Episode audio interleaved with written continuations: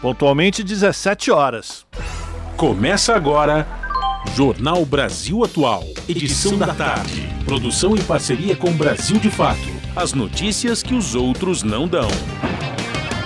Movimentos populares, política, direitos humanos, economia, mundo do trabalho, cultura e prestação de serviço. Jornal Brasil Atual. Edição da tarde.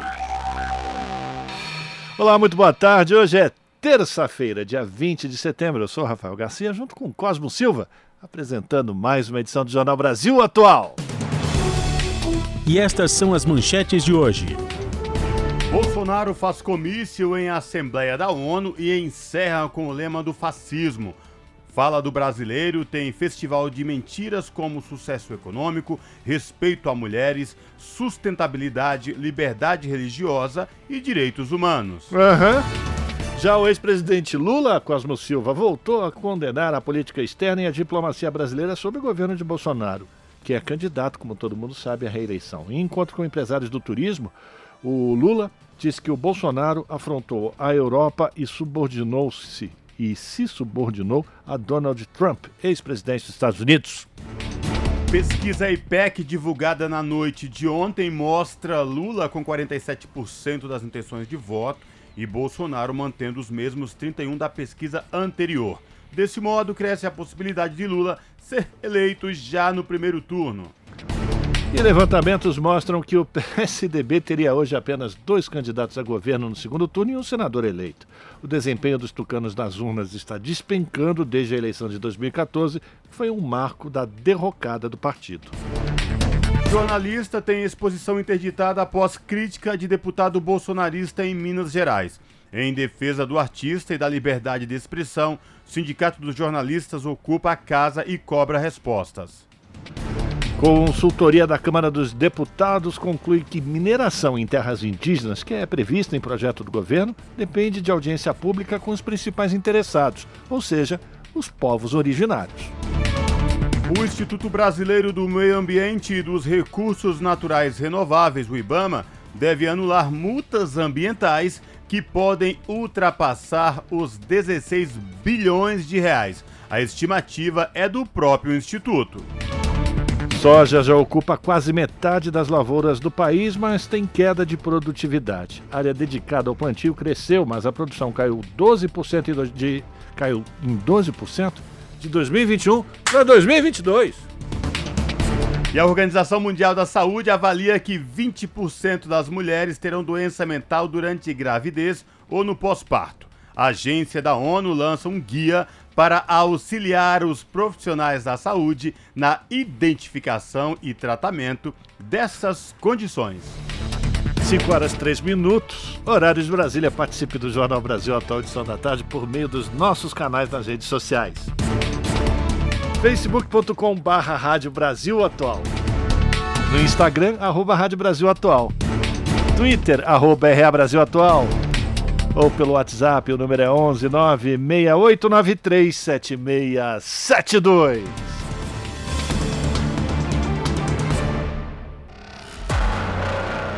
Você está ouvindo? Jornal Brasil Atual, edição da tarde. Uma parceria com Brasil de Fato. Na Rádio Brasil Atual. Tempo e temperatura. Tarde desta terça-feira aqui na capital paulista é de tempo nublado, os termômetros marcam 23 graus neste momento. Tem previsão de chuva para hoje nos períodos da noite e madrugada. É uma chuva mais generalizada e com intensidade moderada a forte. A temperatura fica na casa dos 16 graus durante a madrugada. Em Santo André, São Bernardo do Campo e São Caetano do Sul, terça-feira parcialmente nublada agora, 21 graus.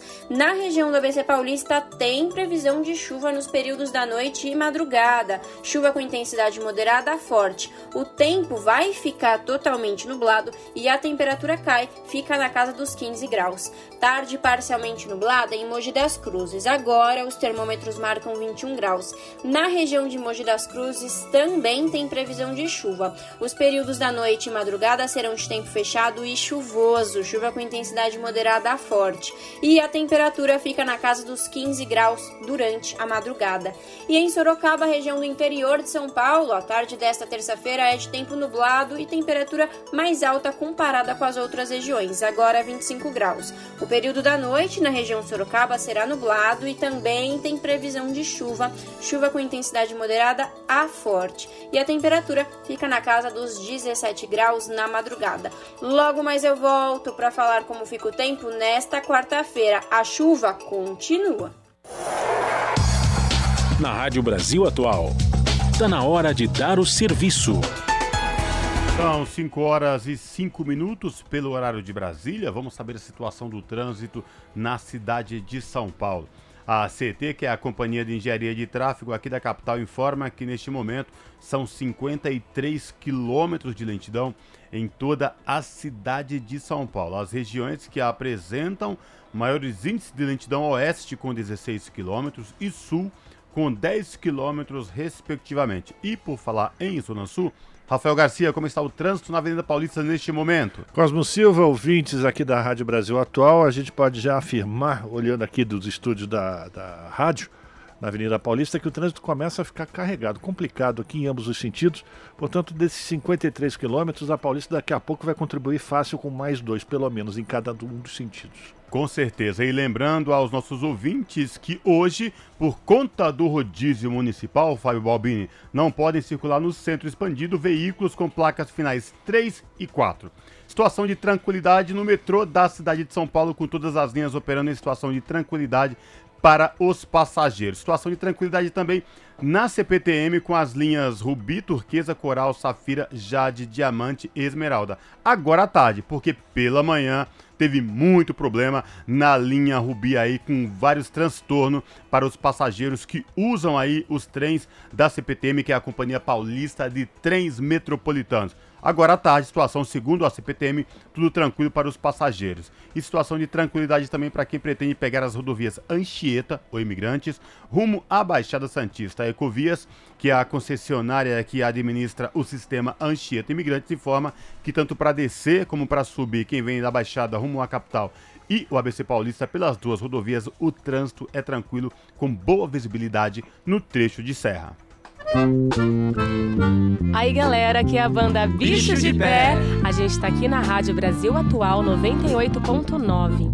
As notícias que as outras não dão e as músicas que as outras não tocam. Oi, oi, oi, oi, oi, oi, me encantei por seu olhar. Moreno, chega mais pra cá. Meu dengo, vem me chamegar.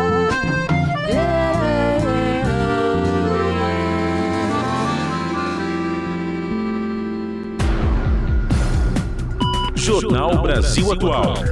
Edição da tarde. 5 horas 8 minutos. E como esperado, Fábio Balbini, o discurso do presidente brasileiro na Assembleia Geral das Nações Unidas hoje foi construído para alimentar a sua campanha eleitoral, viu? A maior parte do discurso teve como alvo o público interno brasileiro, contrariando o que se consagrou nas Nações Unidas e na Assembleia Geral da ONU, em particular, em que se discutem os temas mais importantes para a comunidade internacional e também para o planeta. Atualmente, a guerra entre Rússia e Ucrânia e o meio ambiente, os temas mais prioritários, né?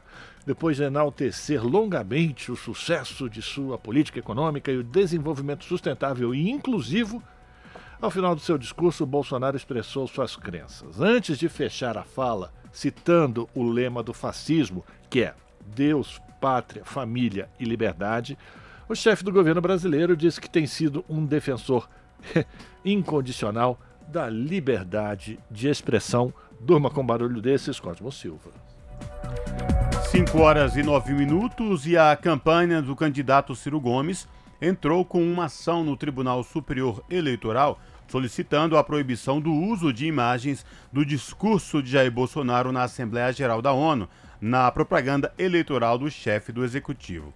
O pedido também fez referência ao pronunciamento de Bolsonaro na Embaixada do Brasil no Reino Unido, com base em ambos os eventos, a campanha do PDT pede inelegibilidade de Bolsonaro e sua cassação. Segundo a ação, o presidente teria cometido abuso de poder político nesses dois eventos.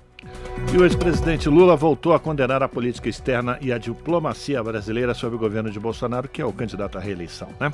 Em encontro de campanha com empresários do turismo nesta terça-feira, Lula disse que o principal adversário afrontou a Europa e se subordinou a Donald Trump ex-presidente dos Estados Unidos. A declaração de Lula ocorreu pouco tempo depois do discurso de Bolsonaro lá na Assembleia das Nações Unidas.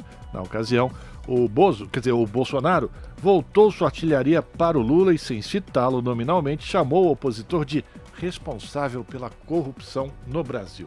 Durante a conversa com empresários do setor do turismo aqui em São Paulo, Lula voltou a defender ainda que mau humor, fome, pobreza e violência não atraem turismo. Tudo isso temos no Brasil até em excesso, a começar pela imagem do atual presidente, afirmou Lula. O candidato petista aproveitou para fazer uma promessa aos líderes do segmento do turismo. O, a promessa é de diminuição do preço do querosene da aviação. A aviação é essa, Rafael e ouvintes da Rádio Brasil Atual.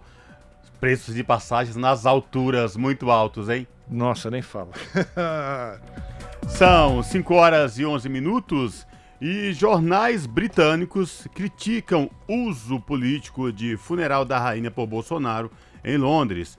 Publicações classificaram o discurso como eleitoral e criticaram mentiras contadas na sua passagem pelo Reino Unido. Os detalhes com Thales Schmidt, do Brasil de Fato. O presidente Jair Bolsonaro, do PL, foi a Londres para participar do funeral da Rainha Elizabeth II, que teve cerimônias entre domingo, dia 18, e esta segunda, dia 19. No entanto, na capital britânica, Bolsonaro manteve a agenda de compromissos em ritmo de campanha eleitoral. O comportamento foi alvo de críticas dos jornais do Reino Unido, que apontaram uma tentativa do mandatário brasileiro de usar o enterro da monarca como plataforma eleitoral. No domingo, Bolsonaro discursou contra a ideologia de gênero, o aborto e a regulamentação das drogas na bancada da Embaixada Brasileira em Londres. Apoiadores vestidos de verde e amarelo acompanharam a fala na bancada da representação diplomática brasileira. O presidente também gravou um vídeo para as redes sociais em um posto de gasolina, no intuito de demonstrar como os combustíveis no Brasil são supostamente acessíveis. O jornal The Independent afirmou que Bolsonaro fez um comício eleitoral improvisado e lembrou que o presidente brasileiro encontrou o agora rei Charles III em 2019. Na ocasião, Bolsonaro afirmou que Charles, aspas, é uma pessoa que, como o resto do mundo, está enganada sobre a Amazônia, O The Times questionou a comparação do preço do combustível britânico com o brasileiro, destacando que os salários no Reino Unido são significativamente maiores, e afirmou no título que o líder brasileiro quebra o luto para marcar pontos políticos. O Daily Mail classificou Bolsonaro como um populista de direita que fez um comício da janela da representação diplomática brasileira.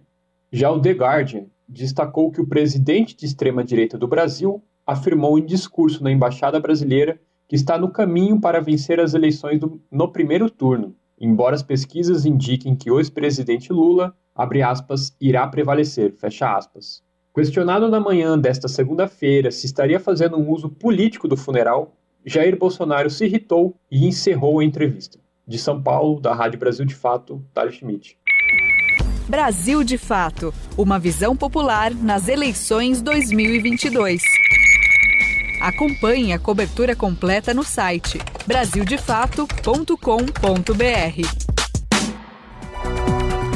São 5 horas e 13 minutos e o ministro do Tribunal Superior Eleitoral, Benedito Gonçalves, proibiu o presidente Jair Bolsonaro de utilizar em sua campanha eleitoral imagens do discurso feito na Embaixada do Brasil em Londres no último domingo. A decisão liminar do ministro atendeu pedido da senadora Soraya Troinic, do União Brasil, candidata à presidência, que alegou abuso de poder político e econômico por parte de Bolsonaro. Na liminar, Gonçalves determinou ainda a remoção de vídeos publicados em uma rede social do deputado Eduardo Bolsonaro, do PL aqui de São Paulo. O filho do presidente divulgou falas de Bolsonaro no prédio público da capital inglesa. O mandatário esteve em Londres no domingo e nesta segunda-feira para participar do funeral da rainha Elizabeth II. Sob um país em luto, Bolsonaro usou a viagem para fazer comício eleitoral e gravar vídeos para sua campanha. Na ocasião, O candidato atacou o sistema eleitoral e também o ex-presidente Luiz Inácio Lula da Silva do PT. Para o ministro do TSE, houve de fato uso indevido da embaixada. Segundo ele, há elementos suficientes para concluir que o acesso por força do cargo do chefe do executivo esteve uso em proveito da campanha presidencial. Muito bem, agora 5 horas 15 minutos, aqui no Jornal Brasil Atual, a gente vai ter a alegria de conversar com o professor Laurindo Leal, que é sociólogo, professor da Escola de Comunicações e Artes da USP e também membro do Conselho Deliberativo da Associação Brasileira de Imprensa, ABI, para a gente fazer uma avaliação do ponto de vista da comunicação, dos discursos, do que foi essa participação, digamos assim, de Bolsonaro nos funerais da Rainha Elizabeth e também na abertura da 77ª Assembleia das Nações Unidas. Professor Laurindo Leal, muito boa tarde, muito obrigado pela sua participação. Bem-vindo aqui ao Jornal Brasil Atual. Boa tarde, Rafael. É um prazer conversar com vocês. A gente vai então começar aqui, professor, conversando. O que, que o senhor prefere? Falar do mundo da lua que o Bolsonaro descreveu hoje no discurso da ONU ou as gafes que ele cometeu no velório da Rainha Elizabeth? O que, que o senhor acha que é pior para a imagem do Brasil do ponto de vista da comunicação? Enfim, daquilo que o mundo olha para o Brasil e hoje fica difícil até de acreditar que a gente chegou nessa situação, professor. Olha, Rafael, eu, eu acredito que do ponto de vista da imagem do Brasil no exterior, a situação de ontem em Londres, ela é mais danosa, porque ela não envolve apenas eh, o conteúdo das falas, mas tem toda uma coreografia em torno dela que, dá, que potencializa uh, o, o desgaste da imagem do Brasil no exterior. Não é só apenas, não é a, a fala é, é importante, mas além da fala, a presença daquelas pessoas ali em frente, num território inglês, né, porque a rua é território inglês. O, a, a casa, o, o, a, a representação diplomática do Brasil é território brasileiro. Mas o presidente do Brasil usou a representação diplomática, portanto, ele falou do território brasileiro, insuflando a presença e a mobilização de pessoas em território britânico. Isso poderia levar a uma nova discussão sobre até como o, o presidente Bolsonaro agrediu eh, e instigou as pessoas a promoverem desordem, desordem no território inglês. Então, tudo isso é uma coreografia que vai além das palavras. As palavras são toscas, as palavras são brutais, ele, é, são palavras que, mais uma vez, ele tenta levar a campanha eleitoral para fora do Brasil, mas é, elas são complementadas por essa manifestação de rua, por essas pessoas fazendo aquele escarcel, agravado, é claro, com, pela situação, não, é, não é apenas a, a situação em si, da, da, da, manifestação daquelas pessoas, mas agravada pela situação que estava sendo vivida naquele momento no Reino Unido, com, todas as, eh, com toda aquela situação fúnebre eh, que estava sendo vivida pela população britânica e ela era é, essa situação era violada né, por esses manifestantes. Então, do ponto de vista, talvez nunca na história do Brasil, como costuma dizer o presidente Lula, talvez eh, nunca antes na história do Brasil tenha ocorrido uma manifestação contrária ao Brasil, desgastante ao país, como a de Londres. Agora, a de Nova York, hoje de manhã, ela, por ela estar é, por ela estar restrita a um ambiente fechado e formal né, da Assembleia Geral das Nações Unidas, ela não tem essa coreografia toda. Embora eu assisti, tive o desprazer de assistir toda a, todo o discurso do presidente Bolsonaro, embora também do ponto, ainda que não com o mesmo espalhafato de Londres, mas ainda do ponto de vista eh, da forma, né, o conteúdo é, é tosco, mais uma vez, é, é, é, um, é um, país que não existe, ele, ele, descreve um país que não existe, só na imaginação dele aquele país existe, mas do ponto de vista da forma, também há uma, algo a observar. Ele tem muita dificuldade de leitura, né? Ele tem pro, problemas cognitivos, a gente sabe disso, né? Ele não tem a compreensão clara do que é o cargo de presidente da República, ele não tem a compreensão clara do que é uma Assembleia das Nações Unidas, não tem uma compreensão clara do que é uma situação de luto no Reino Unido, no, no Reino Unido, tudo isso nós sabemos. Agora, ele tem uma dificuldade também de expressão, ele lê no teleprompter, aos pouquinhos, não, é, é, fica claro que ele tem uma dificuldade até de, ao se expressar, não mostrar que realmente ele está acreditando naquilo. Né? É, do ponto de vista formal, sobre o aspecto da comunicação, também é muito tosca a, a, a manifestação e a, e a forma como ele, ele fala. Né? A sorte dele é que as pessoas não estão, o, o, a, maior, a grande maioria dos presentes na, no anfiteatro da, da ONU, na, no, ali no, na, os que estão acompanhando né, o discurso, é, ouvem os tradutores, então não percebem também essa dificuldade de leitura que ele tem. Só aqueles que entendem a língua portuguesa é que ficam estarrecidos com a falta de, é, de é, continuidade, né, com a falta de, é, de, de estar falando algo que realmente ele sente. Ele fala aquilo como se fosse um, um robô, é, um robô lendo o que foi escrito para ele. Então, do ponto de vista formal, também o discurso da ONU não, não traz nenhuma. É, é, do, ponto de vista, do ponto de vista eleitoral, para mim não, tá, não, não apresenta nenhuma. Se era isso que ele esperava, ele não conquistou mais votos com isso.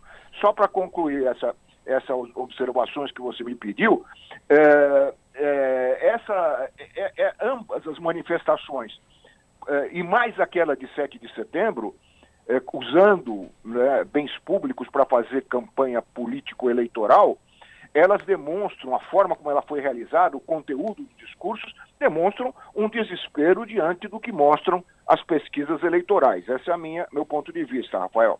Professor Laurindo Leal, Cosmo falando, boa tarde para o senhor, prazer recebê-lo aqui no Jornal Brasil Atual, edição da tarde. E, professor, eu vou retomar a passagem do presidente Jair Bolsonaro por Londres. Reino Unido, Reino, Reino Unido inteiro. Cosmo. Cosmo, você me desculpe, mas está um pouco baixo, eu não estou te ouvindo. E agora, professor, me ouve bem? Melhorou. Ah, professor, Melhorou. o Reino Unido todo em luto e se preparando para minutos de silêncio, já que o sepultamento da rainha seria realizado no dia de ontem, foi realizado no dia de ontem.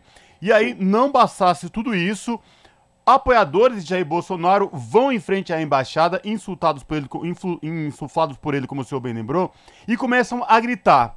Vai um britânico pedir respeito ao luto de todo um país, de todo um, é, um reinado, e é hostilizado por apoiadores de Jair Bolsonaro toda a mídia britânica repercutiu isso, é, ter o fato do, do, mandatário brasileiro ter ido a Londres para fazer campanha eleitoral e não respeitar o luto da rainha Elizabeth II.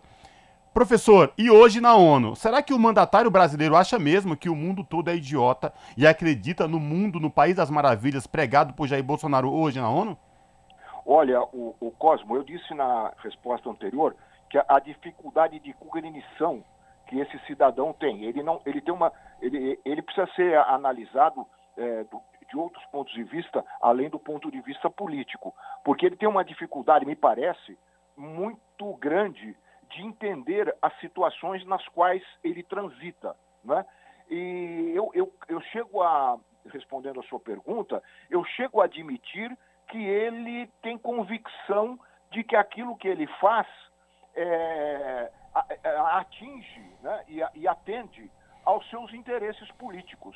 Né? Ele não tem a, a, a clareza e o entendimento de quão contraproducente é para ele esse tipo de manifestação. Eu acho que no, nos, em ambos os casos é, de, de, Londres e de Nova York, é, esses discursos não agregam nada para a imagem dele.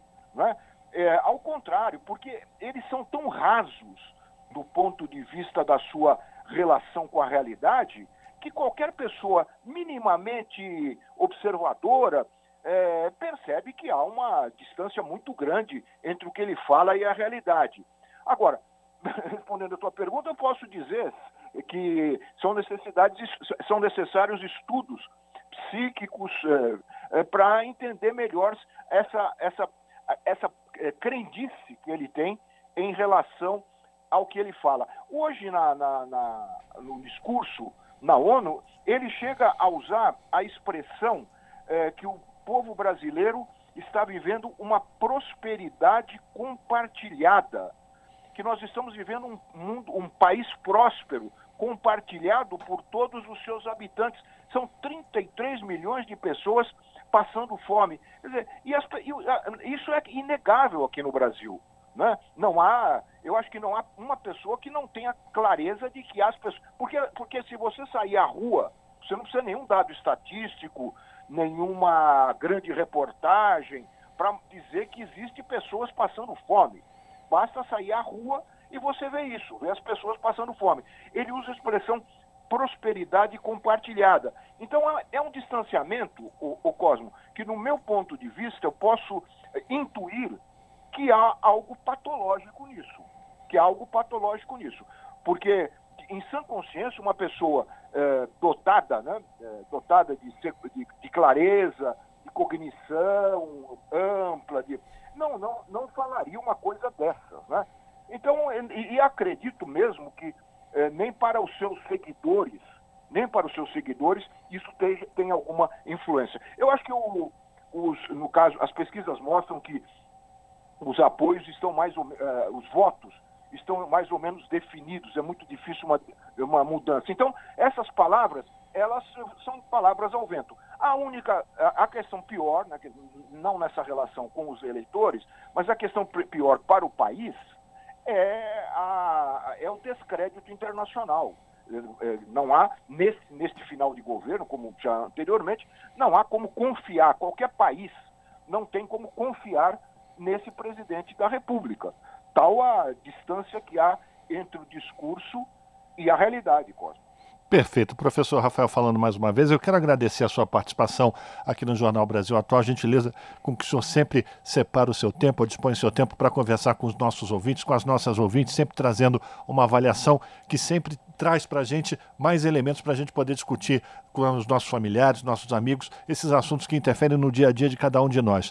Quero agradecer a sua participação e a gente fica aqui na torcida, né, professor, para que esse pesadelo termine e a gente possa viver de novo um novo tempo, né? Sem dúvida alguma, e que seja rápido, que seja no dia 2. Perfeito. Forte abraço, professor. Um abraço, obrigado. Conversamos com o professor da Escola de Comunicações e Artes da USP e membro do Conselho Deliberativo da Associação Brasileira de Imprensa, professor Laurindo Léo. As notícias que os outros não dão. Jornal Brasil Atual. Edição da tarde. Uma parceria com Brasil de Fato. 5 horas e 27 minutos. Você sabe o que configura compra de votos? Quem for identificado realizando compra ou venda de votos pode cumprir até quatro anos de pena e pagar multa. A reportagem é de Gabriela Moncal com locução de Letícia Holanda, do Brasil de Fato. A corrupção eleitoral, também conhecida como captação de sufrágio ou ainda simplesmente como compra de votos, é caracterizada como crime com base na legislação eleitoral 9504 de 1997. Mas você sabe quais são as práticas que configuram a compra de votos? Segundo a legislação, é proibido qualquer ato que vise, abre aspas, dar, oferecer, prometer, solicitar ou receber para si ou para outrem dinheiro, dádiva ou qualquer outra vantagem para obter ou dar voto e para conseguir ou prometer abstenção, ainda que a oferta não seja aceita. Fecha aspas. Ou seja, configura crime eleitoral de compra de votos, oferecer, prometer ou realizar qualquer benefício ao cidadão eleitor em troca de voto, mesmo que este não aceite a proposta. De acordo com o Tribunal Superior Eleitoral, o TSE, Caso você seja alvo dessa prática ou saiba de alguma ocorrência que vise a compra de votos, deve denunciar no Ministério Público Eleitoral, informando provas e solicitando que o promotor eleitoral local investigue tal prática. É importante ressaltar que a compra de votos não necessariamente pode envolver dinheiro vivo. Caso um candidato ofereça, por exemplo, carona aos eleitores no dia da votação, essa atitude pode configurar em compra de votos. Da mesma forma, a entrega de cestas básicas, oferecimento de emprego público ou todo e qualquer benefício pessoal trocado por voto é configurado compra de votos. Pelo artigo 229 do Código Eleitoral, o responsável pela proposta de compra de voto pode ser condenado em até quatro anos de pena de reclusão mais o pagamento de multa. Segundo o TSE, o candidato, além da multa, pode ter o registro da candidatura cassado. O tribunal também informa que, abre aspas, a prática de atos de violência ou grave ameaça à pessoa com fim de obter-lhe o voto também constitui captação ilícita de sufrágio, fecha aspas. De São Paulo, da Rádio Brasil de Fato, Mariana Lemos. Brasil de Fato, uma visão popular nas eleições 2022. Acompanhe a cobertura completa no site brasildefato.com.br.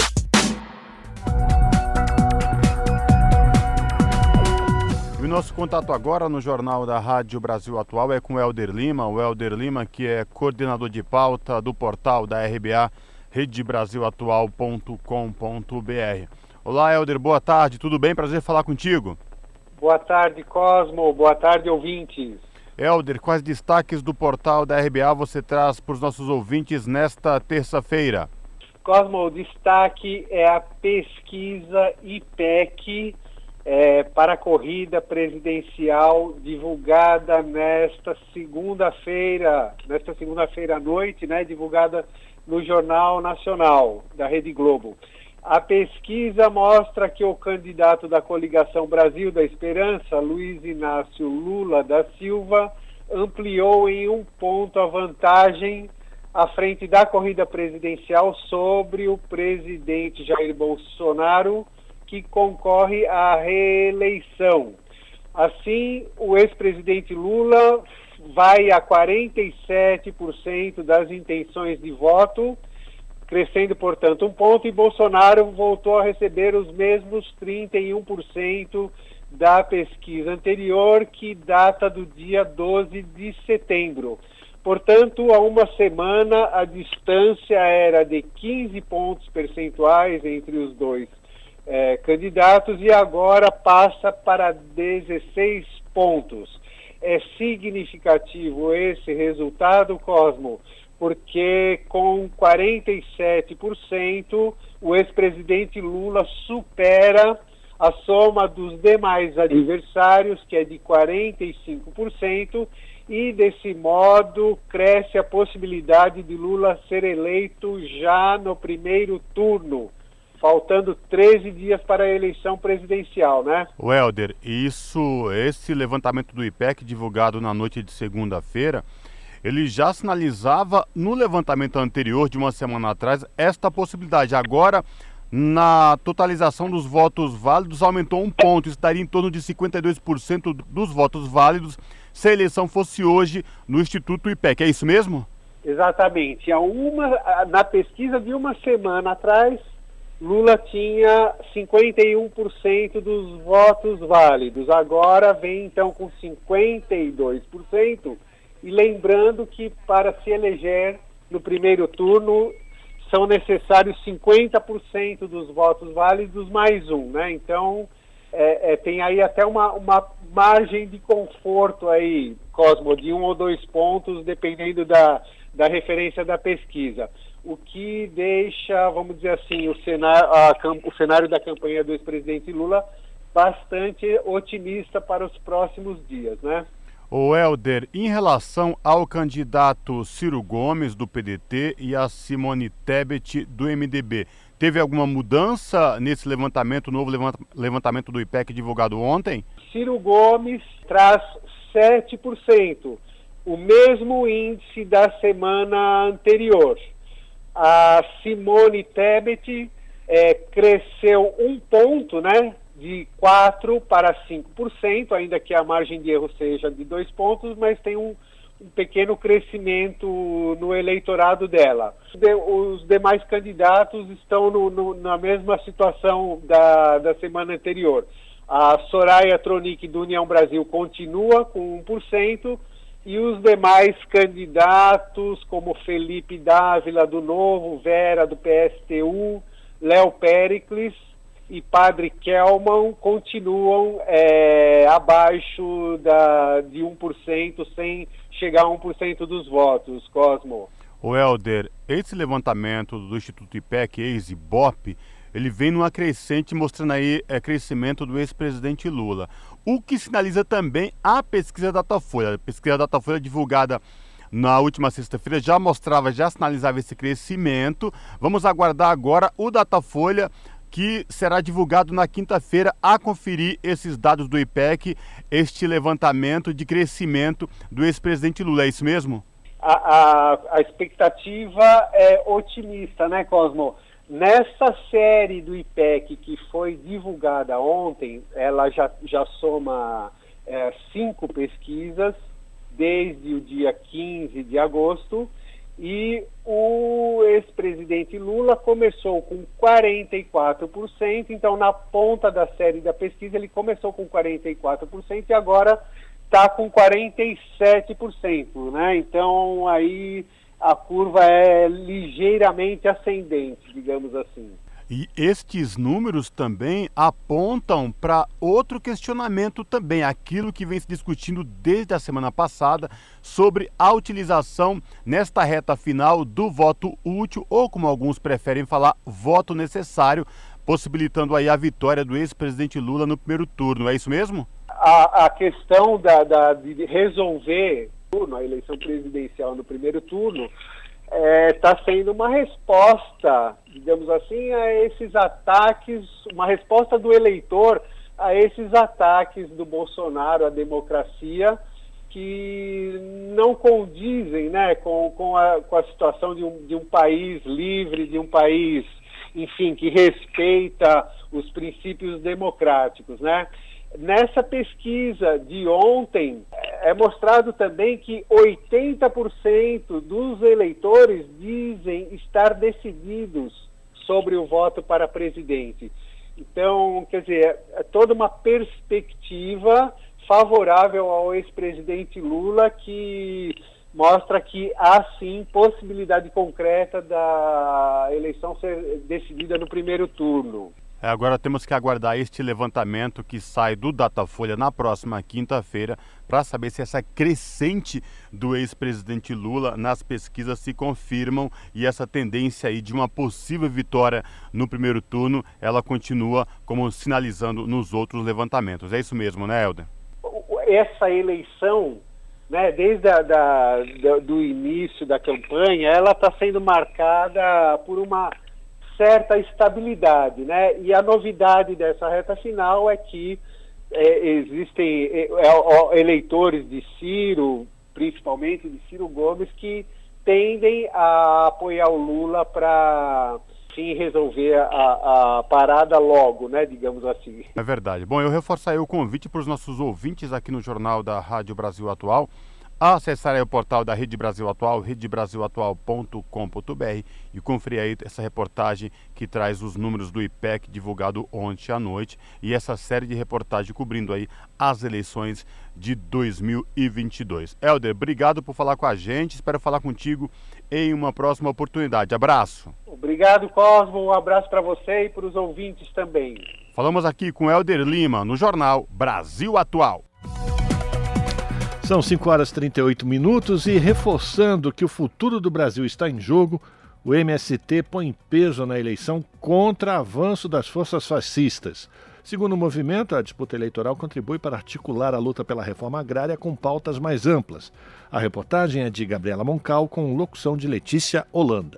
Além de ser marcada pela disputa polarizada entre o ex-presidente Lula do PT e o presidente Jair Bolsonaro do PL, a eleição de 2022 tem a característica de ser aquela em que, desde a redemocratização, mais movimentos populares lançaram de forma coordenada candidaturas próprias. Buscando ocupar espaço na Câmara dos Deputados em Brasília, em assembleias legislativas estaduais e, no caso do Ceará, também no governo do estado, o Movimento dos Trabalhadores Rurais Sem Terra, o MST, tem 16 candidaturas neste pleito. Não é inédita a disputa institucional por parte dos militantes sem terra. A primeira foi quando o gaúcho Adão Preto, dois anos depois do surgimento do MST, foi eleito deputado estadual constituinte em 1986 pelo PT. No entanto, em 2022 é a primeira vez que o MST entra na disputa eleitoral com esse peso, essa quantidade de candidatos e uma campanha articulada nacionalmente. O mesmo pode ser dito da campanha indígena lançada pela Articulação dos Povos Indígenas, a PIP, sob o mote Aldear a Política, e de setores do movimento negro impulsionados pela Coalizão Negra dos Direitos, com o eixo Quilombo nos parlamentos. Segundo lideranças do MST ouvidas pelo Brasil de Fato, entre os principais motivos que explicam essa escolha política está a avaliação de que a disputa eleitoral contribui para articular a luta pela reforma agrária com pautas mais amplas, assim como o fato de que essas cadeiras devem ser ocupadas por segmentos representativos da sociedade brasileira e que as decisões tomadas por quem as ocupam têm impacto na vida da população brasileira. Como diz o documento do MST, trata-se também de uma contraofensiva institucional a respeito das candidaturas, entendendo ser uma resposta ao que nomeiam como avanços das forças fascistas. Lembrando que o movimento está prestes a completar quatro décadas de existência, a coordenadora nacional do MST, Débora Nunes, aponta que o lugar de fala do MST é o da luta pela conquista da terra, mas que essa bandeira está relacionada com outras que são de interesse e de necessidade de toda a sociedade. O ideal na nossa sociedade é que justamente o nosso Congresso, né, a representação do povo, ela fosse feita efetivamente por quem representa, por quem sabe das necessidades, por quem sabe dos vivencia os problemas, né? É, assim, é, é, é muito nesse tema é muito simbólico, né? A, a, o entendimento que assim a minha cabeça pensa onde os meus pés pisam, né?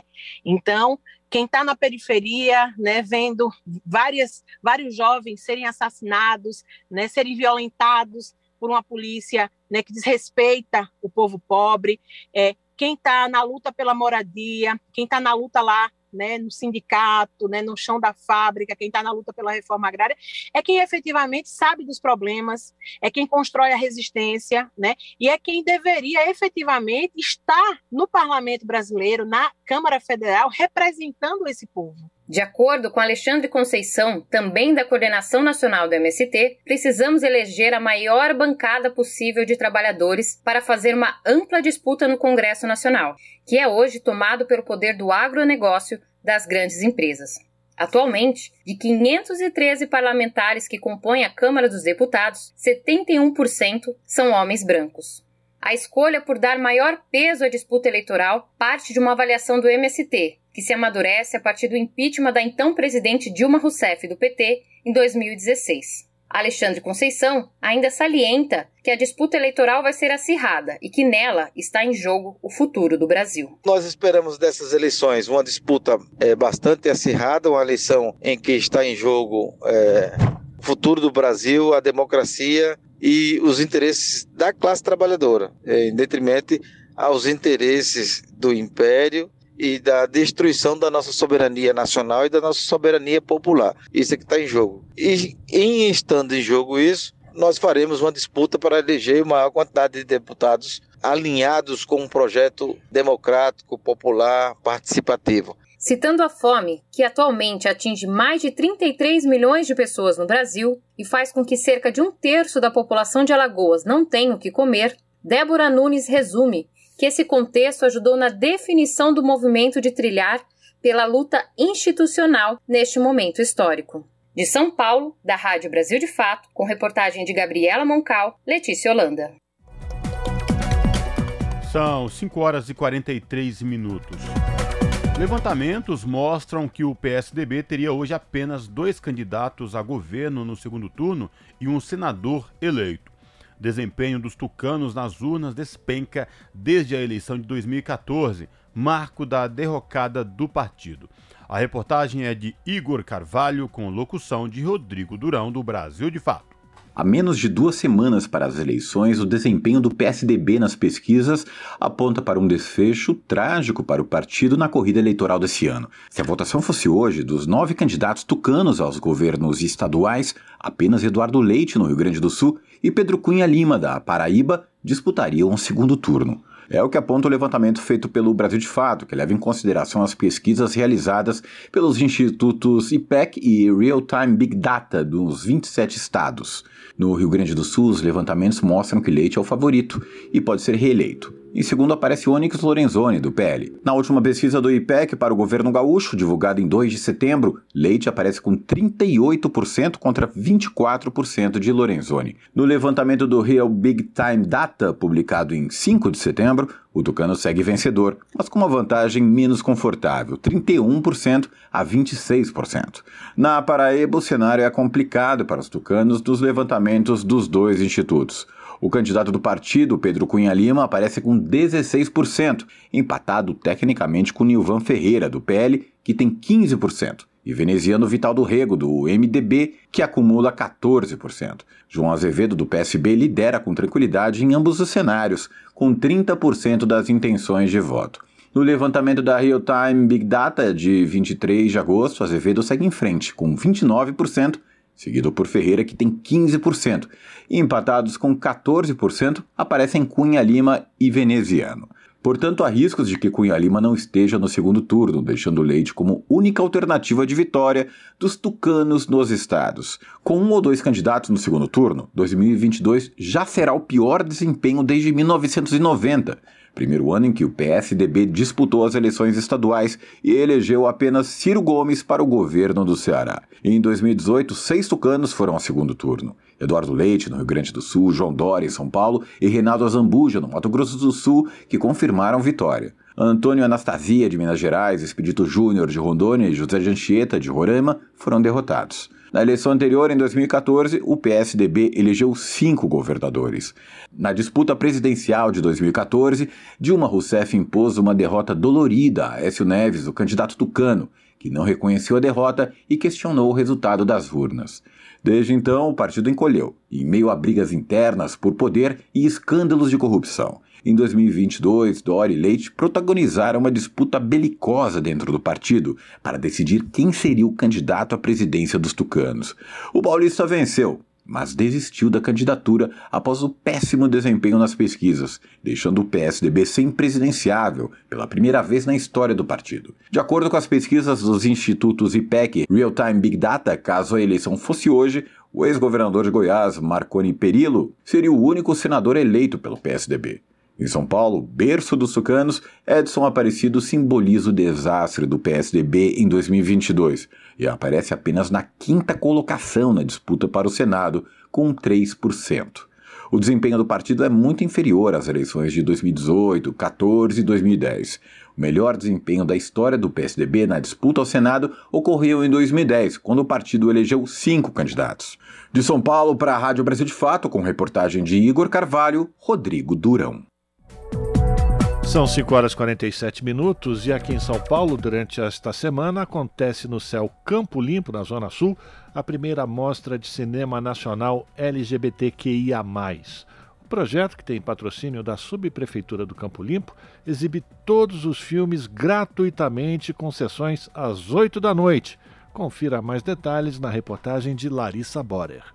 Começou nesta segunda-feira, dia 19, e vai até domingo, dia 25 de setembro, a primeira Mostra Nacional LGBTQIA, de cinema. São sete filmes escolhidos, um para cada dia da semana, que além de trazer à tona a questão da diversidade, pluralidade e sexualidade humana, aborda outros temas como o apoio familiar, a inclusão social e a saúde.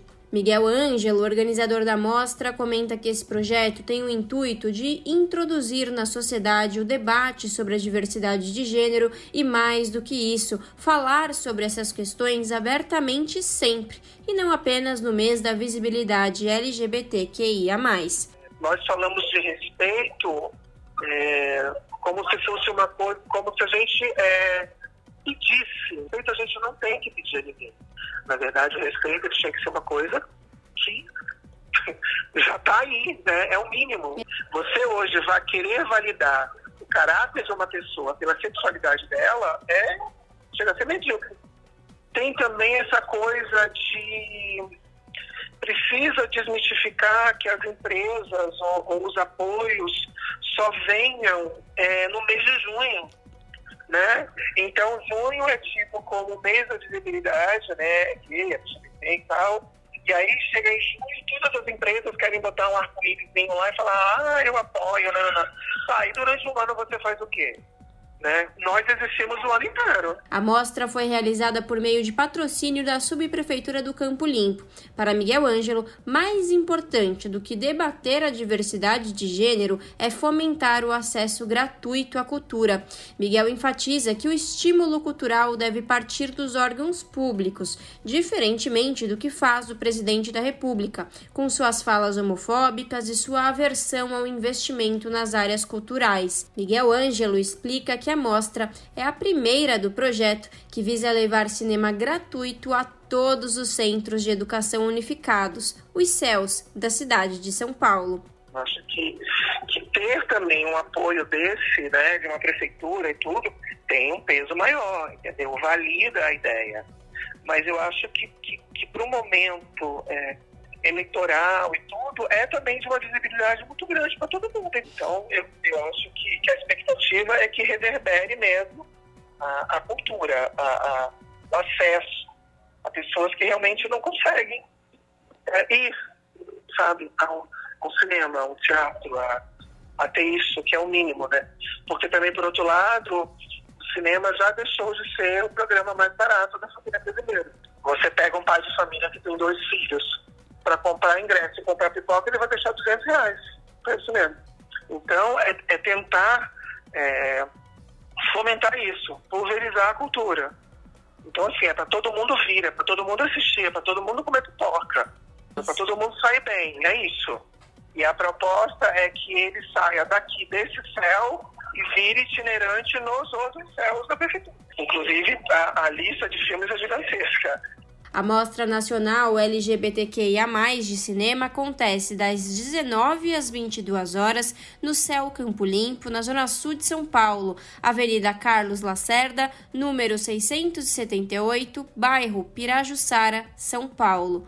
Não é necessário fazer reservas. Larissa Borer, Rádio Brasil Atual e TVT.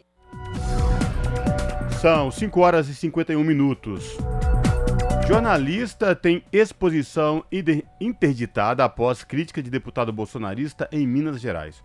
Em defesa do artista e da liberdade de expressão, Sindicato dos Jornalistas ocupa a casa e cobra respostas. A reportagem é de Amélia Gomes, do Brasil de Fato. Nesta segunda-feira, 19, o jornalista Carlos Barroso teve a sua mostra Deslocamentos interditada pela Assembleia Legislativa de Minas Gerais. Barroso, que também é artista visual, poeta e presidente da Casa dos Jornalistas, inaugurou a exposição na Galeria da Assembleia no último dia 5. O trabalho traz como tema o inusitado e controverso e instiga por meio de obras plásticas uma quebra dos rótulos impostos socialmente. A mostra deveria permanecer aberta à visitação até o próximo dia 23. O artista explica que o trabalho é fruto de uma concorrência pública. Eu abri essa exposição aqui, Deslocamento, que veio de um edital de concorrência pública quase três anos, parado por causa da pandemia não devo nada a ninguém, foi edital de concorrência pública. E hoje ela sofreu essa interdição, desmonte e vai ser transferida. Uma censura à liberdade de expressão, à arte e à cultura, como está acontecendo nesse país, com esse discurso de ódio de grupos que são essencialmente contra a arte e a cultura.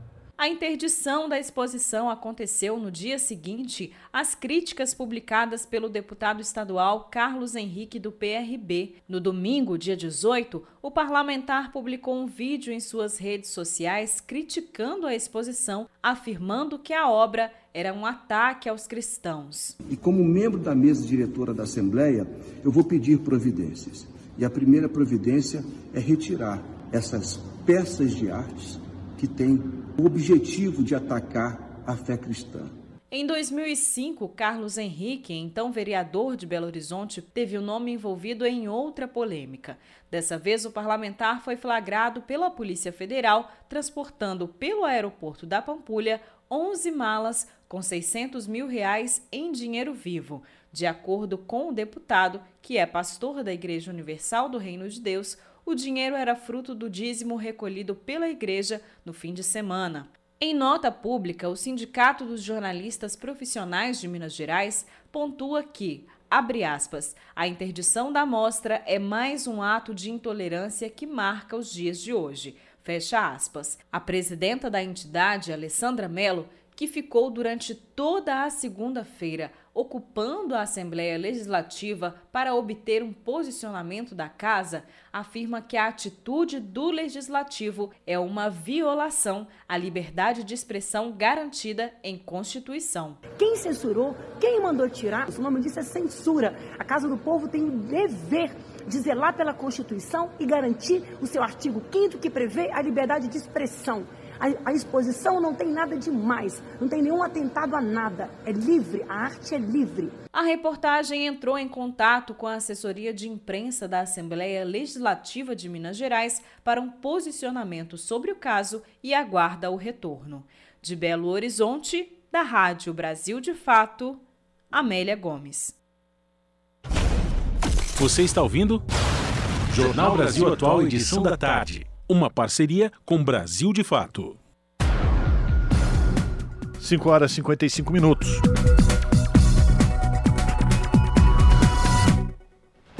O setor de turismo do Brasil cresceu 32% em julho na comparação com o mesmo período de 2021. As férias escolares foram o principal motivo do resultado no mês em que o faturamento do setor passou dos 18 bilhões de reais. Quem vai trazer mais detalhes desse estudo realizado com o setor do turismo é o repórter Gabriel Brum, da Rádio Nacional, e a gente acompanha agora. O levantamento é da FEComércio, a Federação do Comércio de Bens, Serviços e Turismo do Estado de São Paulo, com base nos dados do IBGE. Em comparação com julho de 2019, antes da pandemia de Covid-19, o resultado neste ano ficou apenas 2% abaixo.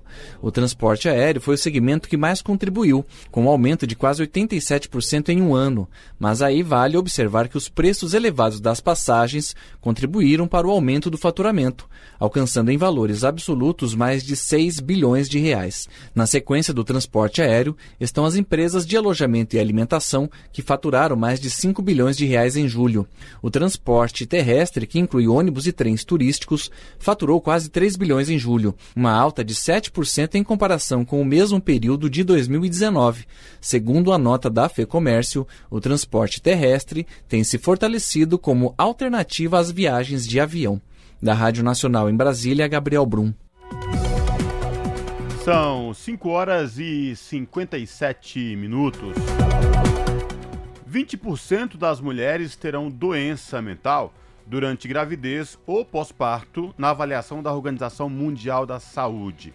A agência da ONU lança um guia para auxiliar os profissionais de saúde na identificação e tratamento destas condições. Entre as diretrizes estão a importância da triagem, diagnóstico e gestão nos serviços de saúde materno-infantil. De Nova York, quem traz mais informações é a repórter Ana Paula Loureiro. A Organização Mundial da Saúde afirma que cerca de uma em cada cinco mulheres terá um episódio de saúde mental durante a gravidez ou no ano após o nascimento do bebê. Por isso, a agência está lançando um guia para a integração da saúde mental perinatal nos serviços de saúde materno-infantil. De acordo com a OMS, momentos que alteram a vida, como gravidez, nascimento e paternidade precoce, podem ser estressantes para as mulheres e seus parceiros. Como resultado, as mulheres podem passar por um período de saúde mental debilitada ou sofrer um agravamento de condições pré-existentes. O novo guia da OMS fornece as melhores informações disponíveis destinadas a apoiar os provedores de saúde materno-infantil na identificação de sintomas de problemas de saúde mental e na resposta adaptada ao seu contexto local e cultural. Segundo a agência, entre as mulheres com problemas de saúde mental perinatal, 20% terão pensamentos suicidas ou cometerão atos de automutilação. A OMS alerta que ignorar a saúde mental não só coloca em risco a saúde e o bem-estar geral das mulheres, mas também afeta o desenvolvimento físico e emocional dos bebês. Da ONU News em Nova York, Ana Paula Loureiro. Rede Brasil Atual, Rádio Brasil Atual, TVT e Brasil de Fato em defesa do consumidor. em iniciativa conjunta com o Instituto de Defesa do Consumidor, apresentam IDEC Responde, com Igor Marchetti, especialista em direito do consumidor. Como funciona o direito de arrependimento nas compras online? Na questão das compras online, compras fora do estabelecimento comercial, é possível o consumidor ter o direito que nós chamamos de direito de arrependimento. Esse direito está previsto no artigo 49 do Código de Defesa do Consumidor e garante que o consumidor possa é, se arrepender realmente da compra e pedir a devolução do valor, independentemente de pagamento de taxas e é, qualquer tipo de encargo. Não pode ter nenhum tipo de obstáculo para o consumidor ter esse direito atendido e as lojas são obrigadas a sim é, respeitá-lo. Rede Brasil Atual, Rádio Brasil Atual, TVT e Brasil de Fato em defesa do consumidor. Em iniciativa conjunta com o Instituto de Defesa do Consumidor, apresentaram IDEC Responde. 18 horas. Rádio Brasil Atual. Para sugestões e comentários, entre em contato conosco por e-mail redação@jornalbrasilatual.com.br ou WhatsApp DDD 11 96893 7672. Acompanhe a nossa programação também pelo site redebrasilatual.com.br.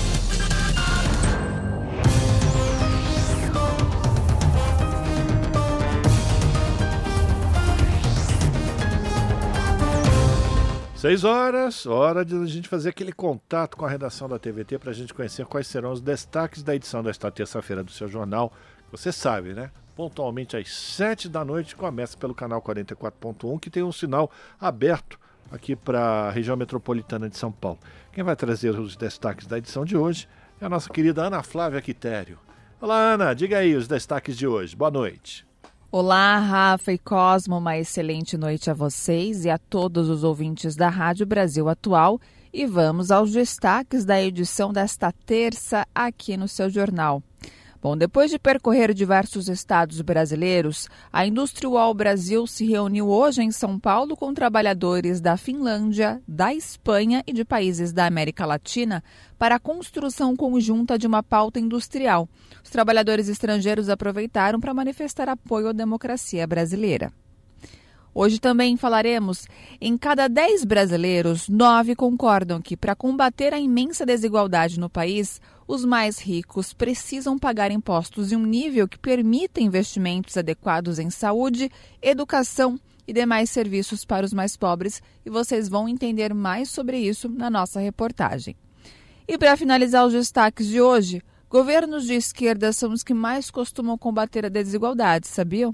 O estudo publicado no livro O Futuro das Cidades mostra que mais de 70% dos programas sociais relevantes em São Paulo foram implementados por governo de esquerda entre 1988 e 2020.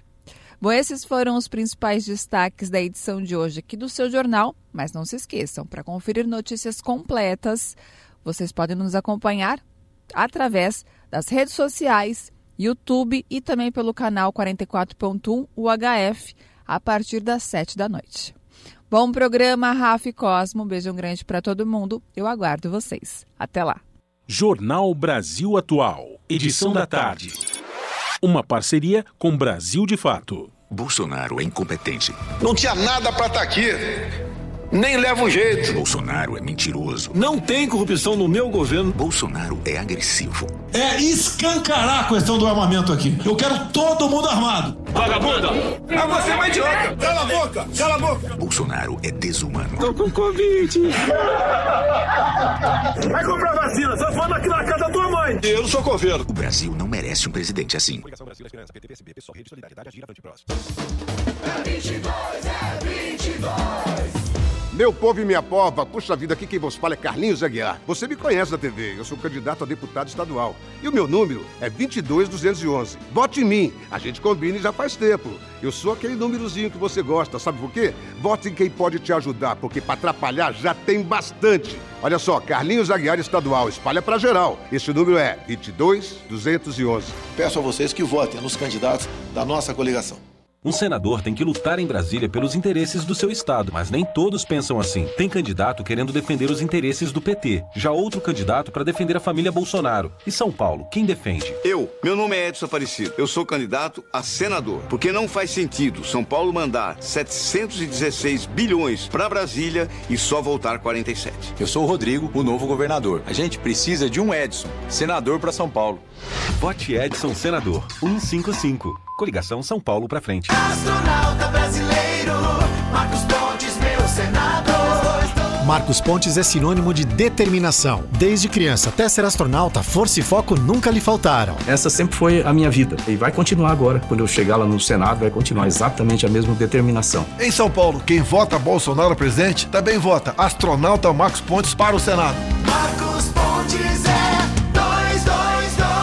Coligação São Paulo pode mais. Republicano, PSD, PL, PTB, PSC, PMN. Suplentes, professor Alberto Silange Maganhato. Vote 10. Tarcísio pensa diferente. Para trabalhar com ele, tem que ser técnico e dos bons. Com ele, não tem toma lá da cá. E eu tenho um time de craques montando o plano de governo comigo. A gente vai montar um time técnico. Não vai ter espaço apadrinhamento político desqualificado. Nós vamos montar aqui realmente um time que vai fazer a diferença, como eu fiz no Ministério da Infraestrutura. Alá, Bolsonaro! Tô fechado com o Tarcísio. Tarcísio é 10. Vote 10. Coligação São Paulo pode mais. Vote nos candidatos do Patriota. Olá, pessoal. Vamos trabalhar para conseguir levar a extensão da linha do trem Jade para o bairro Bom Sucesso Pimentas e o metrô para Guarulhos. Vamos trabalhar, lutar para a construção do Instituto de Referência da Saúde da Mulher, o AME e a Delegacia da Mulher para a região dos Pimentas. Conto com seu voto e de sua família para deputado estadual Gileno Gomes 51999.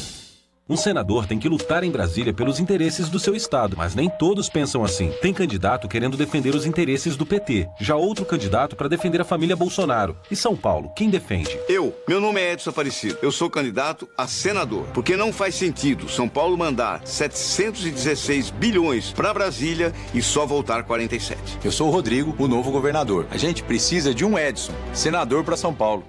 Vote Edson Senador 155. Coligação São Paulo para frente. Márcio França, 400, senador. Sou Márcio França e sou candidato a senador 400. Sou do time do Lula e do Haddad, o time da democracia, da paz, da civilidade, da educação. O time que vai dar direito aos paulistas de voltar a sonhar sem medo, junto com vocês, para recuperar nossa economia, nossa saúde e a nossa educação. Por isso, eu peço a você que ajude São Paulo a ter no Senado esse grande companheiro. Vote Márcio França, vote 400. Coligação Juntos por São Paulo. Eu sou o Rodrigo, o novo governador. O que, que você faz quando tem uma dúvida? Checa no Google, né? Vai lá, dá um Google no meu nome, Rodrigo Garcia. Você vai descobrir que eu tô há 27 anos trabalhando por São Paulo. Trabalhei com cinco governadores diferentes. Casei com a minha primeira namorada, a Lu. Tenho três filhos. Você vai ver também que eu tenho quatro cachorros, dois coelhos e um gato. E lá em casa, todos convivem muito bem. Eu tô aqui para proteger São Paulo dessa guerra política que só atrasou o Brasil. Então vai, dá um Google aí. Rodrigo é pra frente. Coligação São Paulo para frente. Você está ouvindo? Jornal Brasil Atual, edição da tarde. Uma parceria com Brasil de Fato. São 6 horas e 7 minutos. A pandemia de coronavírus revelou diversos problemas no Brasil e no mundo. Dentre eles está a queda da vacinação infantil, que hoje chega a apenas 67% no país. A desinformação é um dos motivos que levaram a essa queda. O cenário coloca a vida dos pequenos em risco contra doenças recentes, como a Covid-19, e pode resultar na volta de outras comorbidades, já erradicadas, a exemplo da poliomielite. A reportagem é de Júlia Pereira. Nesta segunda-feira, o Instituto Butantan enviou ao Programa Nacional de Imunizações um milhão de doses de Coronavac para vacinar as crianças de 3 a 5 anos de idade. A aplicação do imunizante no grupo foi aprovada pela Anvisa, Agência Nacional de Vigilância Sanitária, em julho deste ano, após estudos clínicos e dados epidemiológicos demonstrarem a efetividade e segurança da Coronavac nos pequenos. Na última semana, o órgão também aprovou a ampliação do uso da vacina da Pfizer para crianças entre 6 meses e 4 anos de idade. após análise técnica de dados e estudos clínicos conduzidos pelo laboratório. A pesquisadora aposentada da Fundação Oswaldo Cruz e membro da diretoria do Centro Brasileiro de Estudos da Saúde, Cláudia Travassos, ressalta a importância da vacinação para reduzir os óbitos de crianças pela Covid-19. Um levantamento realizado pelo Observatório da Primeira Infância da Fiocruz identificou que o Brasil registrou a morte de duas crianças menores de 5 anos de idade pela Covid-19 por dia, desde o início da pandemia. Ao todo, 599 crianças nessa faixa etária faleceram pela doença em 2020. Já no ano passado, quando a letalidade da Covid aumentou em toda a população, o número de óbitos infantis saltou para 840. E apesar de o número de crianças com Covid grave ser menor, não quer dizer que não tenham casos graves, né? E os estudos mostram que a vacina os benefícios é, vis-à-vis eventuais efeitos colaterais, os benefícios são é, é, realmente muito maiores em crianças acima de seis meses. Então, é recomendável que as crianças sejam vacinadas é, seguindo o calendário do Programa Nacional é, de Imunização. Sem dúvida nenhuma, você pode reduzir esse número de óbitos em crianças com a vacinação. Apesar da liberação dos imunizantes para as crianças, o Brasil tem enfrentado dificuldades para estimular os pais e responsáveis a vacinarem seus filhos e filhas contra a Covid e outras doenças. Um levantamento feito a pedido do Ministério da Saúde revelou que o índice médio de vacinação infantil está em 67%, abaixo do ideal, entre 90% e 95%. Um dos motivos que tem feito com que as famílias deixem de vacinar os pequenos é a desinformação. 18,2% das famílias entrevistadas afirmaram ter medo das reações e 14% disseram que vacinas para doenças que não existem mais são desnecessárias. Marcelo Tsuka, infectologista pediátrico e vice-presidente do Departamento Científico de Infectologia da Sociedade de Pediatria de São Paulo, observa essa queda com preocupação. Segundo ele, a baixa vacinação das crianças pode ocasionar na volta de várias doenças, como a poliomielite, que causa a paralisia infantil e que está erradicada no Brasil desde 1989. O estudo encomendado pelo Ministério da Saúde mostra que o percentual médio de vacinação contra polio, que deveria estar em 95%, chegou apenas a 82%. O nosso receio é, se nós continuarmos com uma cobertura baixa como nós estamos, a poliomielite é a próxima que vai entrar no nosso país novamente.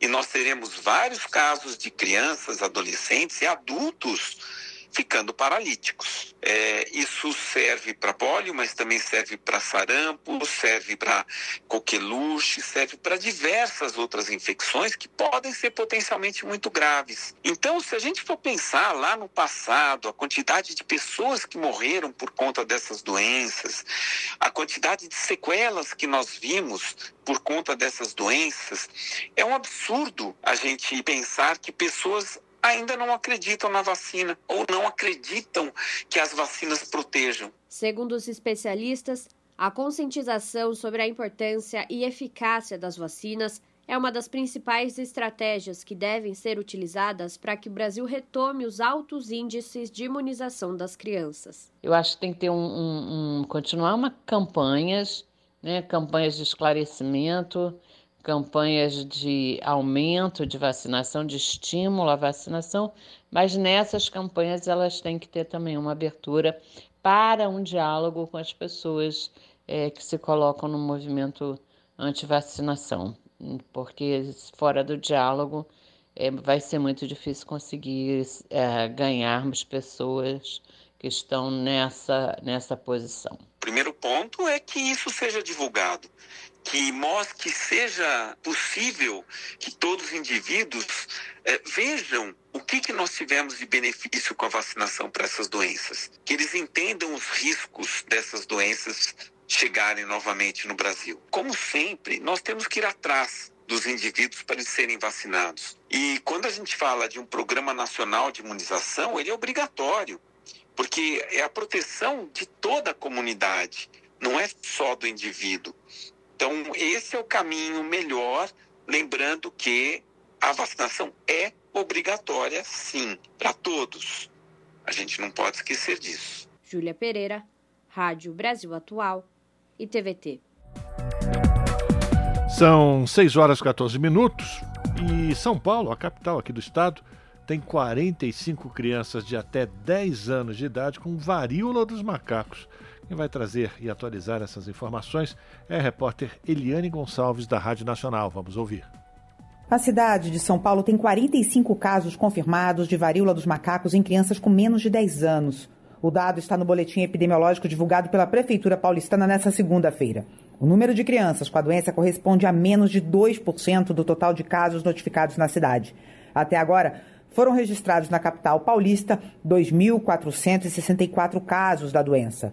A virologista Clarissa Damaso, da Universidade Federal do Rio de Janeiro, explicou que as crianças estão entre os grupos mais vulneráveis. Três grupos da população são particularmente vulneráveis à varíola dos macacos crianças, gestantes e pessoas com imunossupressão. Então, essas pessoas têm que ter uma série de cuidados extras, de evitar contato com a lesão de pessoas infectadas, evitar contato com objetos contaminados com vírus e evitar o contato próximo para que não recebam saliva da pessoa infectada. A cidade de São Paulo responde por mais de um terço, quase 36%, de todos os casos de varíola dos macacos registrados no país. Segundo o Ministério da Saúde, em todo o país foram notificados 6.869 casos da doença. O boletim do governo federal não informa o número de casos em crianças com menos de 10 anos, mas entre os estados que divulgam a informação, os casos em crianças representam em média 1% do total de registros. Em Minas Gerais, por exemplo, o estado tinha confirmado dois casos em crianças,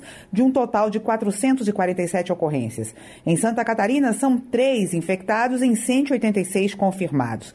E no Ceará também foram confirmadas as contaminações de três crianças, de um total de 146 casos. Em entrevista à TV Brasil, o ministro da Saúde, Marcelo Queiroga, disse que as primeiras doses da vacina contra a doença chegam ao país ainda esse mês. E a boa notícia é que nós podemos fracionar essas doses. Estudos já mostram que uma dose dessa pode ser fracionada em cinco doses, não é? Então nós podemos beneficiar um número maior é, de pessoas. A princípio são aqueles que têm contato direto com o material contaminado. Foram adquiridas 50 mil doses da vacina e a imunização completa é feita com duas doses. A varíola dos macacos, também conhecida como monkeypox, não é considerada uma doença grave. A transmissão ocorre por contato próximo com as lesões causadas pelas bolhas que caracterizam a doença, além de fluidos corporais, gotículas respiratórias e materiais contaminados, como roupas de cama. Da Rádio Nacional em São Paulo, Eliane Gonçalves. Você está ouvindo? Jornal Brasil Atual, edição da tarde. Uma parceria com Brasil de Fato. São 6 horas e 17 minutos. Consultoria da Câmara dos Deputados conclui que mineração em terras indígenas previstas em projeto do governo depende de audiência pública com os principais interessados, no caso, os índios. Quem explica é a repórter Silvia Munhato. Nota técnica elaborada pela Consultoria Legislativa da Câmara afirma que a possibilidade de mineração em terras indígenas só pode ocorrer após audiências com a comunidade indígena, mas os especialistas divergem sobre o momento em que a consulta deve ocorrer. A autorização para a mineração em terras indígenas faz parte de projeto de lei do Executivo, que aguarda a criação de comissão especial na Câmara. Alguns especialistas, segundo a consultora Rose Hoffman, uma das autoras do estudo, afirmam que caberia ao Congresso Nacional fazer as consultas, até porque isso é o que indicaria a Resolução 69 da Organização Internacional do Trabalho, ratificada pelo Brasil. Outros estudiosos acreditam que basta que cada comunidade seja ouvida sobre a área de seu interesse durante o processo de licenciamento ambiental.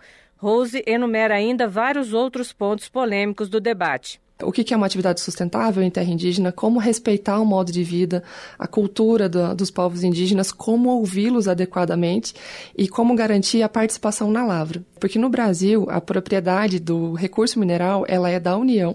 É diferente da propriedade é, do solo, do propriamente dito, assim como acontece numa, numa propriedade privada, também nas terras indígenas a propriedade do recurso mineral é da União. A consultora afirma ainda que a questão precisa ser discutida para eliminar a situação atual atual, na qual a mineração vem ocorrendo de forma ilegal, ou seja, a autorização poderia tornar a atividade legal ou, em caso de não aprovação, a atuação fiscalizatória poderia ser reforçada. Porque da forma como acontece hoje, ninguém está ganhando. Impostos não são pagos, o impacto ambiental está acontecendo, as comunidades por vezes são é, exploradas e sofrem o impacto disso, sem que seja possível um caminho de regularização. Uma parcela da população brasileira considera a exploração mineral incompatível com o modo de vida das nações originárias e alerta para os riscos ambientais da atividade econômica. Outra corrente defende que a exploração pode ser feita de forma sustentável. Da Rádio Câmara de Brasília, Silvia Minhato. 6 horas 19 minutos e o Instituto Brasileiro do Meio Ambiente e dos Recursos Naturais Renováveis, o IBAMA, deve anular multas ambientais que podem ultrapassar os 16 bilhões de reais. A estimativa é do próprio Instituto que calculou o valor em resposta a um pedido pela Lei de Acesso à Informação que foi feito pelo portal UOL. O presidente do IBAMA, o Eduardo Bin, que assumiu o cargo por indicação dele, o ex-ministro do Meio Ambiente Ricardo Salles, sim, publicou em 21 de março um despacho anulando as multas ambientais que foram aplicadas entre 2008 e 2019 que utilizaram o edital para avisar os infratores sobre a necessidade de apresentarem sua defesa no final do processo. O número exato de multas anuladas, porém, não é conhecido. Ai, ai, ai. Segundo o despacho do IBAMA, a atuação ou autuação ainda poderá ser levada adiante caso o processo não tenha ficado mais de três anos parado. Caso contrário, ele deverá ser anulado. O órgão não sabe informar o número de ações que se enquadra nesse critério por falta de dados consolidados. Mas, como já faz três anos que a lei proibindo o uso de edital mudou, os processos que não foram movimentados desde então vão acabar sendo anulados de qualquer forma. São 6 horas e 20 minutos e a soja já ocupa quase metade das lavouras do país mas tem queda de produtividade. A área dedicada ao plantio cresceu, mas a produção caiu 12% de 2021 para 2022. A reportagem é de Vinícius Konchinski com locução de Lucas Weber. As lavouras de soja atingiram neste ano um novo recorde de extensão. Segundo o Instituto Brasileiro de Geografia e Estatística, o IBGE, pela primeira vez na história, mais de 46% dos 88 milhões de hectares plantados no país serão destinados à produção do grão. O crescimento da área plantada de soja no país será de 5% de 2021 para 2022, consolidando assim a prioridade dada pelo agronegócio a essa cultura. Em 1992, cerca de 18% das lavouras brasileiras eram de soja.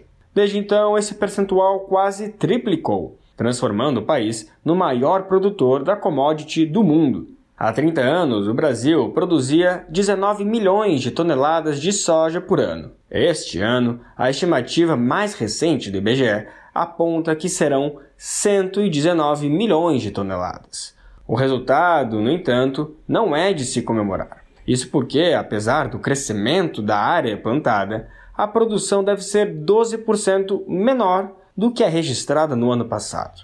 Com mais área e menos produção, a soja é a lavoura com a maior queda de produtividade registrada pelo IBGE em 2022. São 15% menos grãos colhidos por hectare plantado no país. Na média, a produtividade de todas as culturas cresceu 3%. No caso da soja, a colheita foi comprometida pela seca, que atingiu principalmente estados do sul do país. Na região, a área plantada cresceu 3%, mas a produção caiu 45,6%.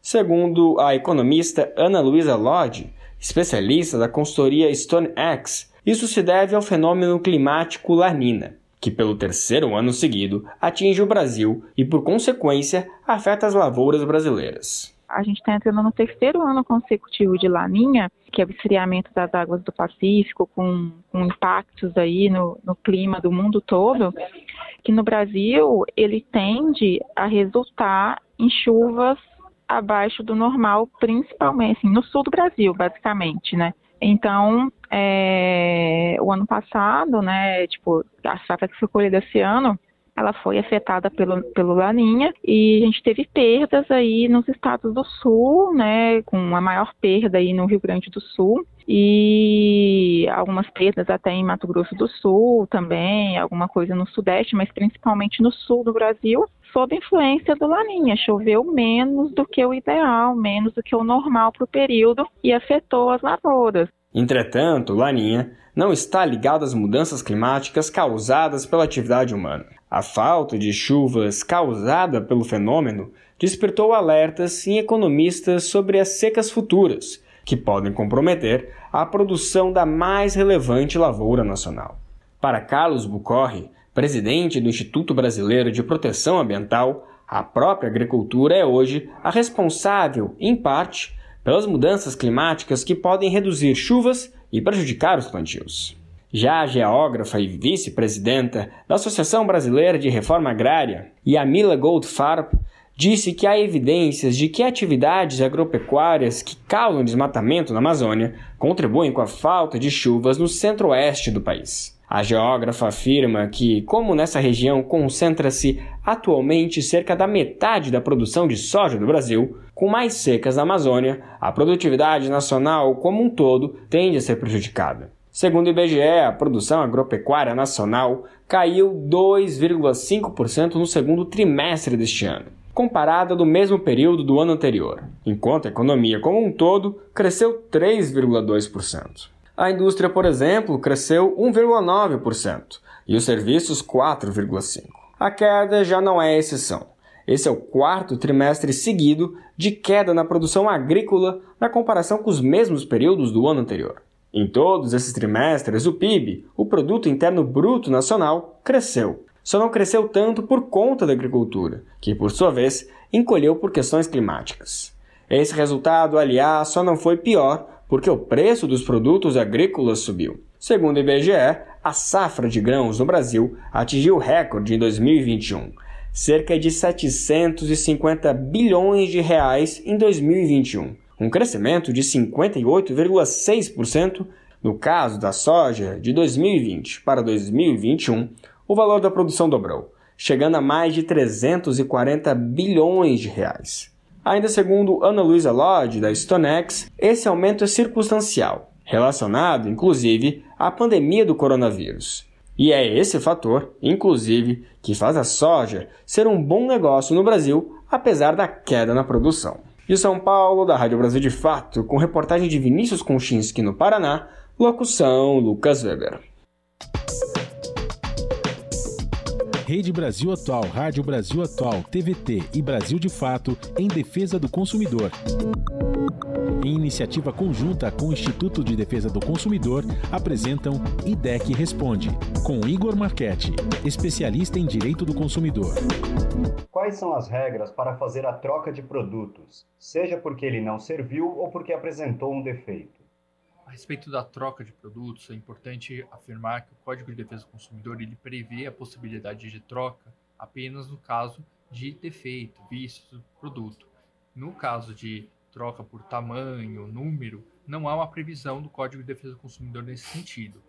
Entretanto, é, caso a loja se prontifique a ter uma política de troca, né, ela informe, inclusive, comercialize essa política de troca, forma que eles, caso o consumidor adquira um produto, pode trocar no prazo de 30 dias, 40 dias, ela passa a se vincular a essa política e isso é, vincula a oferta. Então, o consumidor pode, a partir de então, exigir forçosamente que seja cumprido o prazo estabelecido nessa política. Rede Brasil Atual, Rádio Brasil Atual, TVT e Brasil de Fato em defesa do consumidor. Em iniciativa conjunta com o Instituto de Defesa do Consumidor, apresentaram IDEC Responde. Na Rádio Brasil Atual, tempo e temperatura. Quarta-feira na capital paulista será um dia nublado e chuvoso. Tem previsão de pancadas de chuva com intensidade moderada a forte durante todo o dia. É uma chuva mais generalizada e constante, ou seja, sem trégua e sem aberturas do sol. A temperatura cai comparada com a terça-feira, com máxima de 22 graus e mínima de 15 graus. Mesma condição para as regiões de Santo André, São Bernardo do Campo e São Caetano do Sul. A quarta-feira será um dia nublado e chuvoso. Chuva com intensidade moderada forte durante todo o dia A temperatura cai, máxima de 18 graus e mínima de 14 graus. A quarta-feira em Mogi das Cruzes também será de temperatura mais baixa e chuva. Tem previsão de chuva com intensidade moderada a forte para todo o dia. Temperatura cai, com máxima de 21 graus e mínima de 14 graus. E em Sorocaba, interior de São Paulo, a quarta-feira será de tempo fechado e chuvoso. Pancadas de chuva durante todo o dia com intensidade moderada a forte. A temperatura continua mais alta, com máxima de 25 graus e mínima de 16 graus. É isso, não esqueçam o guarda-chuva. Larissa Borer, Rádio Brasil Atual. Bom, e a gente termina aqui mais uma edição do Jornal Brasil Atual que teve trabalhos técnicos de Fábio Balbini, a produção da Juliana Almeida, a apresentação deste astro chamado Cosmo Silva e este idoso que vos fala, Rafael Garcia. Vocês ficam agora com o papo com o Zé Trajano, depois tem o seu jornal pela TVT e a gente retorna amanhã a partir das 5 da tarde. A todos e todas um bom final de terça-feira. Fiquem bem, se cuidem, até lá!